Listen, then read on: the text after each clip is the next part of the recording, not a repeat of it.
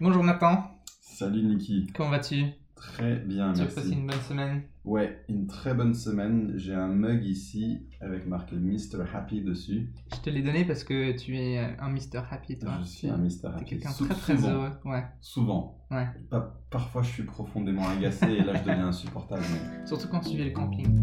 Oh là là là. Et tu vas la faire ta phrase d'intro?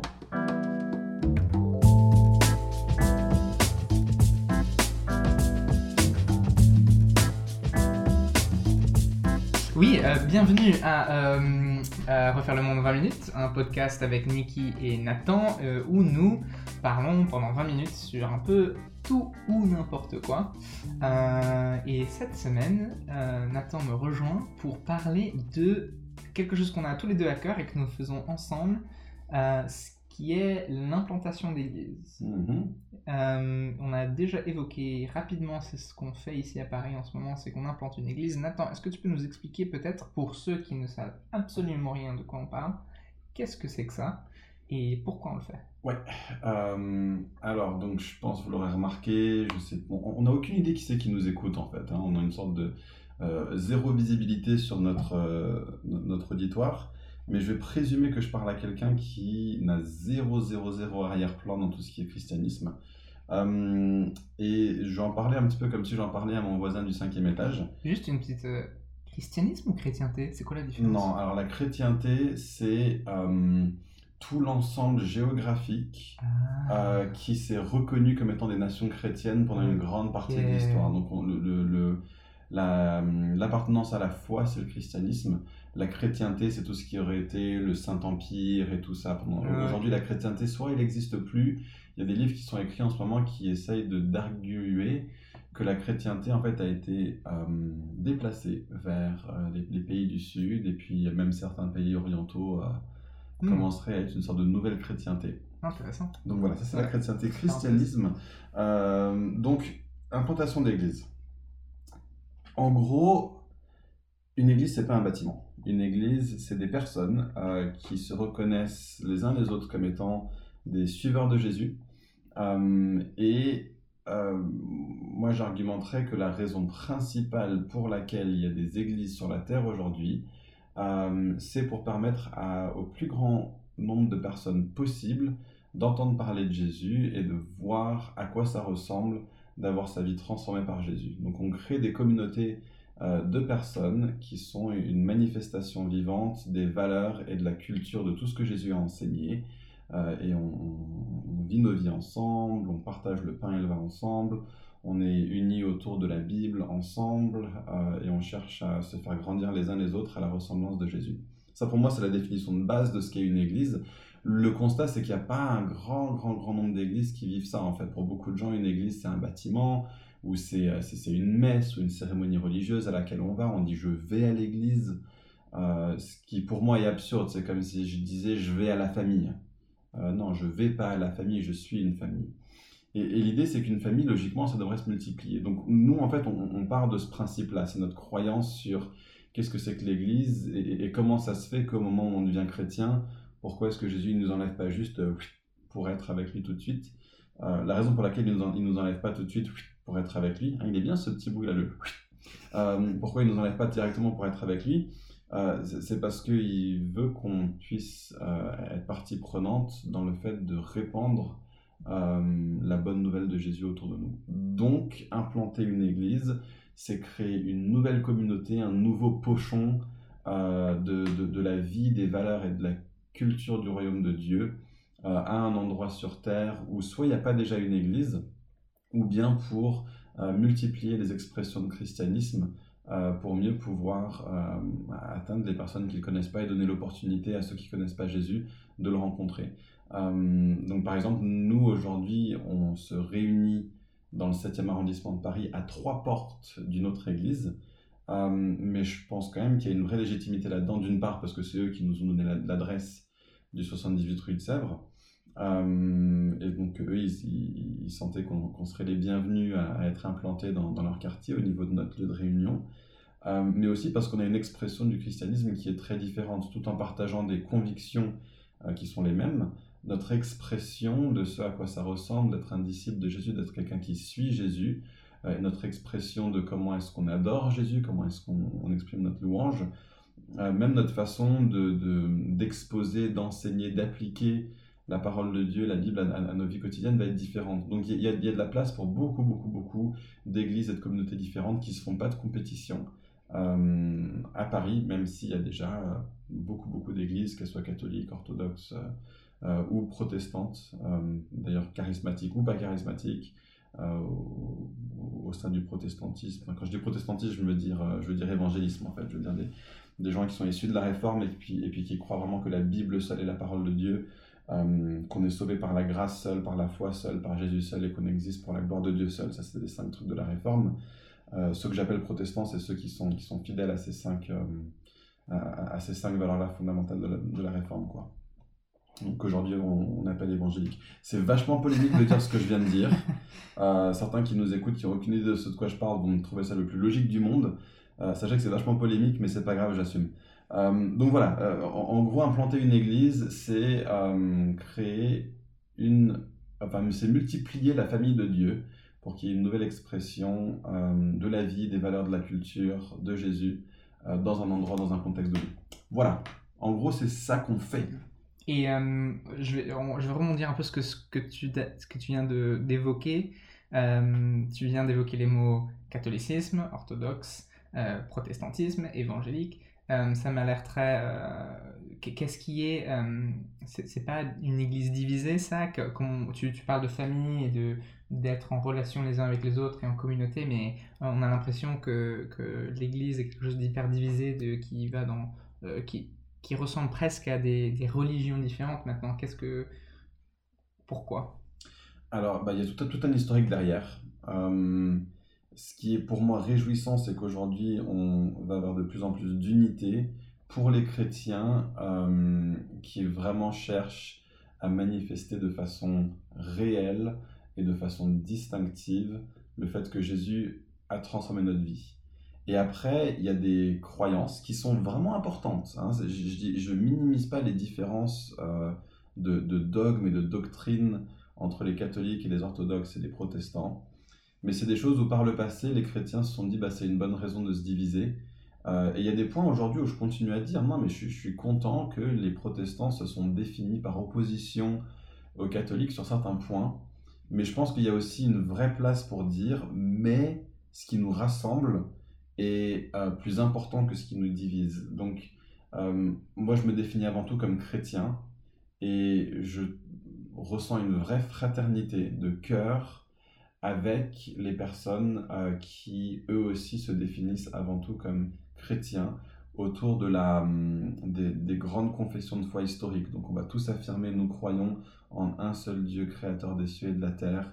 Euh, nous croyons en son Fils Jésus, euh, qui est né de la Vierge Marie, qui a vécu une vie parfaite, qui a été crucifié sous Ponce Pilate et ressuscité le troisième jour conformément aux Écritures. Je crois au Saint-Esprit, je crois en une Église sainte, catholique ou universelle, on peut utiliser le même mot, c'est la même chose, et, apostolique, donc issue de, la foi des premiers apôtres.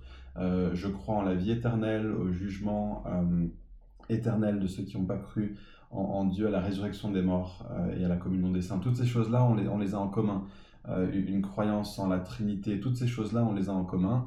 Et, et, ça, pour moi, c'est tellement, tellement plus important que les choses qui nous divisent. Ayant dit ça, donc à la fois, j'ai un discours qui est très très large là-dessus, et, peut-être plus large que beaucoup beaucoup de gens, et en même temps, euh, je veux dire que moi, les, les, points distinctifs que j'affirme, que je viens de dire par exemple sur les, les points de la réforme euh, du, protestantisme, et, plus que ça, une, une, une vie avec le Saint-Esprit qui est réelle et tout ça, euh, je les vois comme étant des points tellement importants qu'au niveau de l'Église locale, je crois que c'est important qu'on ait aussi une, affirmation très claire de, de, nos valeurs. Donc c'est à la fois savoir dire je sais qui je suis, je connais mon identité et je l'assume pleinement. Je ne vais pas la diluer. Euh, ayant dit ça, euh, je suis très très large par rapport à mon acceptation des personnes qui ont une expression différente euh, de la foi chrétienne, pas seulement de la foi et des doctrines, mais aussi surtout du, rite. Il y a des gens qui sont à fond dans tout ce qui est l'encens, les robes, les tout Bon, moi, je porte un jean, un jean et un t-shirt quand, quand, je vais à nos rassemblements d'église, même quand c'est moi qui prêche ou quand c'est moi qui, est, euh, qui officie d'une façon ou d'une autre. Euh, donc, on a des grandes différences là-dessus, mais pour moi, ces choses-là sont, euh, sont pas aussi importantes que le fait que je crois que nous allons passer la vie éternelle ensemble, les uns à côté des autres, autour de la même table, autour du même Jésus, et que ce qu'il a fait pour nous fait de nous un seul peuple. Mm. malgré nos, nos, différences. Et euh, particulièrement à Paris aujourd'hui, pourquoi, pourquoi, Paris Pourquoi ici Pourquoi, euh, euh, pourquoi implanter une église comme ça où nous sommes? Alors, d'une part, bah, tout, tout, est lié à mon historique personnel en fait. Hein. J'ai grandi à Paris. Je pensais partir de Paris quand j'avais 17 ans. J'avais pas la France en fait. J'ai grandi en étant d'origine anglaise. Et tous mes amis au collège me le faisaient bien sentir. et donc, forcément, par réaction, je n'aimais pas la France. Dès que, dès que l'Angleterre perdait au foot, je me faisais charrier. Donc, je voulais activement que la France perde au foot pour pouvoir les charrier en retour. Euh, et, ça, bizarrement, hein, c'est des petits trucs bêtes, mais, mais, quand tu as 14 ans, le foot, c'est super important. Et donc, ça m'a fait développer une sorte de sentiment anti-français. Euh. Et puis, à, l'âge de 17 ans, j'ai senti Dieu clairement me parler et me demander de me mettre au service de l'Église. Euh, en, tant que responsable et de me former pour ça. J'ai passé une année sabbatique euh, en, en, Afrique de l'Ouest, en Guinée. Et puis, à l'âge de 18 ans, un jour, des gens priaient pour moi.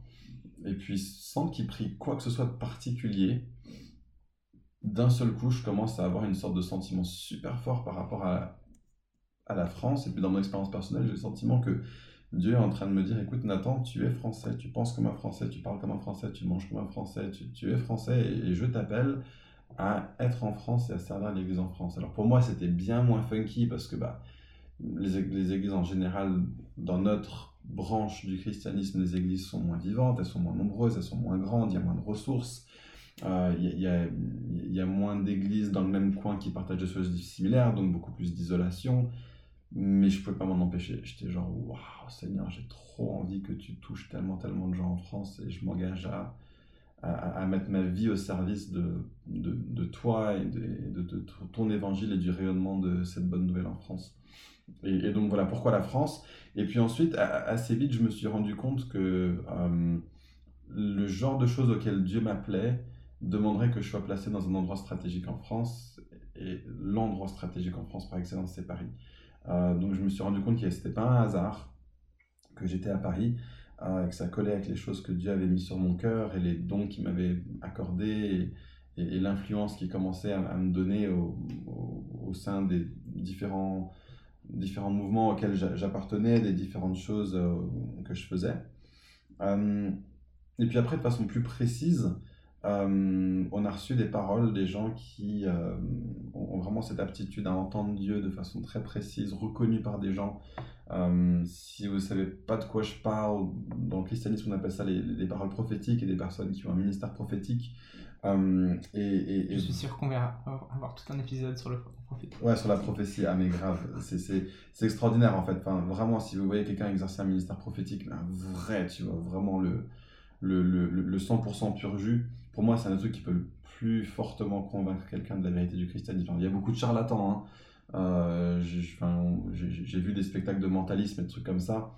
Et, j'ai vu l'exercice du ministère prophétique, c'est pas la même chose. Hmm. Il y a vraiment, vraiment quelque chose de, de séparé. En tout cas, voilà, des, des personnes prophétiques qui, qui, ont juste déclaré sur ma vie euh, Nathan, tu es appelé à te marier à la ville de Paris. Ok, waouh. Et quand Dieu nous a appelés à implanter une église, des gens nous ont demandé, mais est-ce que vous voudriez pas plutôt partir autre part que Paris? Ça nous arrangerait un petit peu et tout. Et j'ai dit, écoute, je vois en quoi ça pourrait vous arranger que je sois pas à Paris, mais je peux pas. Je ne peux pas. Ça, ça c'est un truc où je ne peux pas. Jésus a été super clair avec moi. Même au moment où on a reçu des paroles prophétiques pour nous encourager à implanter une église, deux sur les trois grosses paroles qu'on a reçues étaient connectées à Paris. Euh, et, d'autres derrière. Et donc, voilà pourquoi Paris. Et, parce que, euh, au-delà du fait que Jésus m'a demandé à être là, et je pense que les deux sont connectés, j'aime profondément cette ville. Je m'y sens à l'aise. Hein. Il y a plein de gens qui disent Ouais, je suis à Paris parce que je suis venu ici pour le travail, mais en fait, j'aime pas vraiment cette ville. À la première occasion, je repars en, en, province, voir ma famille, respirer et tout. Moi, je suis là, mais je suis bien nulle part d'autre que Paris en fait. C'est vraiment chez moi et je m'y sens bien comme un poisson dans l'eau. Ça correspond donc à mon histoire et, et à l'appel précis que, Mm. que je ressens sur, euh, sur ma vie. Quoi. Mm. Moi, je pense que je suis à un point où euh, j'ai été comme toi, beaucoup, dans le sens où je- moi aussi je suis anglais et j'ai grandi en, en France de parents anglais. Et, euh, et un peu un, un côté anti-français en moi, un peu, où, où j'ai beaucoup de mal à, à aimer des choses françaises.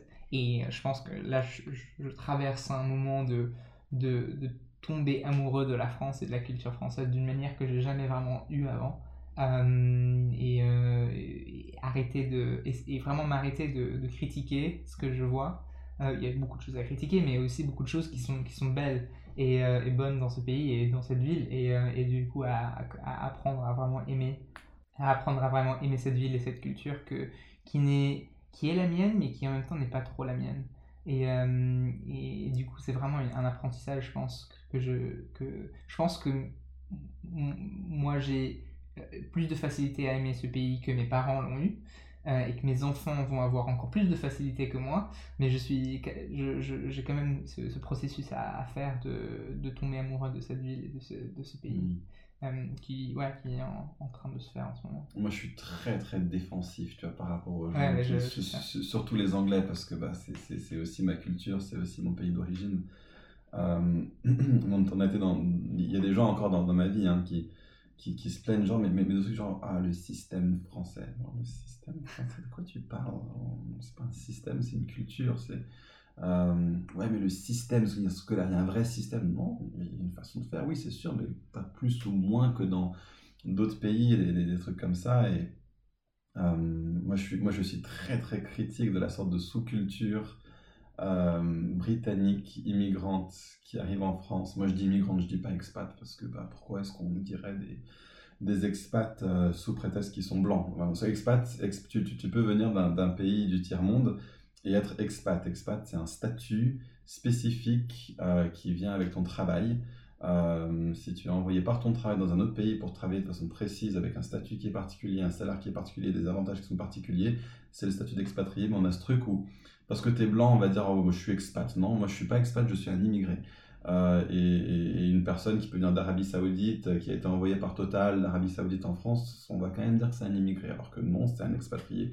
Euh, donc, euh, bon, ça c'est bon. Petite parenthèse, on, on, ferme la parenthèse. Euh, je, je... et euh, je sais même plus ce que je disais. Oui, voilà, cette sorte de sous-culture, soit expat, soit immigré, pour moi, c'est. Euh, mais en tout cas, des, Anglais qui sont là en France et puis qui vivent entre eux, qui envoient leurs enfants dans une école anglaise et puis qui vont faire leur shopping dans des écoles anglaises, qui cherchent qu'une seule chose, c'est de ah, repartir en Angleterre parce que ouf, enfin, tu vois, je suis là, mais mais, mais, mais, rentre chez toi. tu sais, je, suis presque Front National en, en, envers les Anglais en France. Quoi, tu vois, c'était pas content, rentre chez toi. Quoi.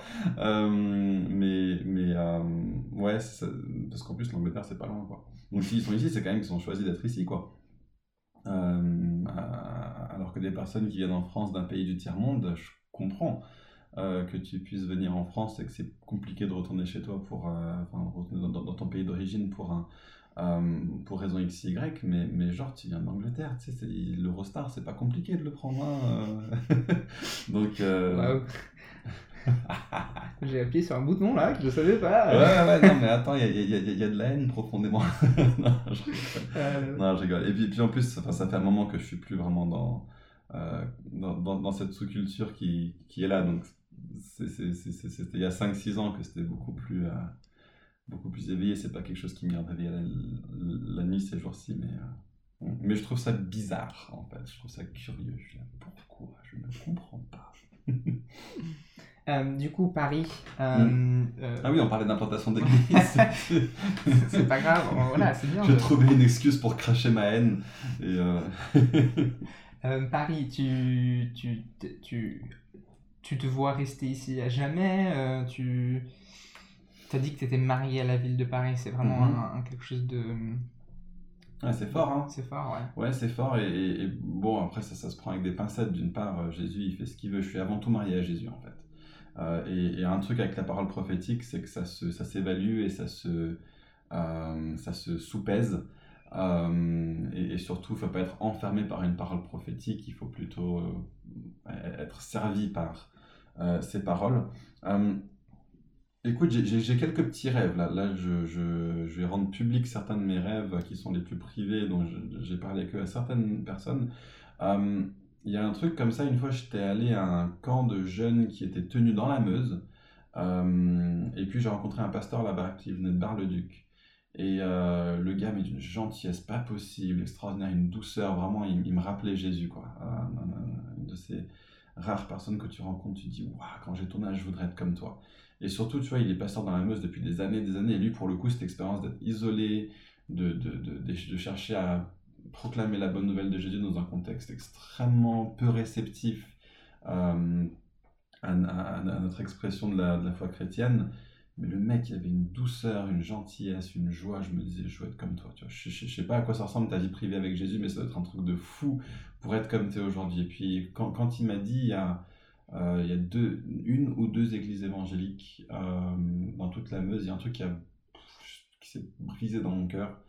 Et j'ai un rêve, en fait, c'est qu'une fois qu'on a une église bien établie sur Paris, avec plein de gens différents, avec des, des, des, des dons et des ministères et des talents différents, qu'on puisse genre prendre une équipe de choc de genre 30 personnes qui se mettent à disposition pendant un an ou deux ans pour aller dans la Meuse et implanter genre cinq églises différentes en l'espace de deux ans. Tu, tu, vas, dans, tu vas dans un village, tu, tu, tu trouves une, une, ou deux personnes qui sont réceptives, tu proclames l'évangile, tu te réunis dans leur maison, tu leur dis allez inviter tous vos amis, invite les responsables du, euh, de la ville ou du village ou des gens influents que tu connais, et puis on proclame l'évangile, on prie pour les malades, on voit des gens guéris, on implante une église à l'évac, on, passe à la prochaine ville, mais vous continuez à vous rassembler entre vous, vous habitants de X ville où on serait, continuez à vous rassembler, on passe vous voir dans trois mois. Quoi. Et vraiment faire un mode acte des apôtres. Ouais, ça, me rappelle quelque chose, ça. Ouais, ouais, bah c'est, ça c'est vraiment un rêve que j'ai pour la Meuse. Euh, donc j'espère pouvoir un jour faire ça. Euh, Rebecca et moi, on a tous les deux eu un cœur pour l'Afrique euh, depuis qu'on était tout, tout, tout petits. Moi, j'ai passé six mois en Guinée. J'ai emmené un groupe de jeunes où, duquel tu faisais partie en Ouganda. Rebecca a fait beaucoup de voyages aussi au Kenya, donc on se demande s'il n'y a pas quelque chose là-bas. Moi, je suis de plus en plus certain que non, en fait. Je crois mm. que c'est un truc que j'avais mis sur mon cœur dans mon adolescence pour me conduire à aller en Guinée pendant six mois. Euh, Qu'aujourd'hui, c'est plus vraiment là, mais peut-être qu'il y aura des, des, voyages plus ponctuels. Quoi. on a une vraie aisance euh, dans, dans, beaucoup de pays africains, surtout l'Afrique subsaharienne. Euh, j'ai une vraie aisance au sein de, des différentes cultures qui m'a été donnée de rencontrer dans les différents pays où je suis allé en Afrique subsaharienne. Euh, et, donc on a cette aisance-là, mais, mais, je pense pas que c'est là qu'on finira. Et puis après, j'ai ce rêve aussi euh, de, de, de, prendre ma retraite, entre guillemets, euh, en, en, Italie. de genre trouver un, un, jeune couple dynamique, motivé, qui sont partants pour aller implanter une église à Florence ou je sais pas quoi, et leur dire écoutez les amis, on vient avec vous, c'est vous qui dirigez, on vous suit. Moi, je vais passer le clair de mes jours à manger des tomates séchées, boire du vin et jouer à la pétanque avec mes nouveaux amis italiens, euh, Giovanni, Gianpetro, etc., etc. Et juste devenir italien, quoi, pendant les, les, les, les 10-20 dernières années de notre vie. Euh. Je te vois bien faire ça, ouais, c'est ton style. Ouais, pourtant, euh, aujourd'hui, vu comment je suis aujourd'hui, je me vois pas le faire, mais mais c'est un rêve qui est là et il faut encore que je convainque Rebecca, mais maintenant c'est dit publiquement. Donc, euh, à vous qui nous écoutez, qui avez deux ans d'âge, euh, bah voilà, quand vous aurez 40 ans, euh, on, vous, on, vous, suivra pour aller implanter une église à Florence ou, à, ou, à, Naples ou je sais pas quoi. Naples. Je suis en train de regarder une série basée à Naples et c'est ouais ça c'est bien.